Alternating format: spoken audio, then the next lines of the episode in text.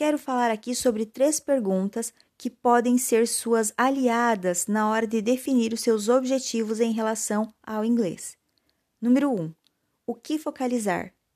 Ou seja, qual é o seu objetivo com o idioma? 2.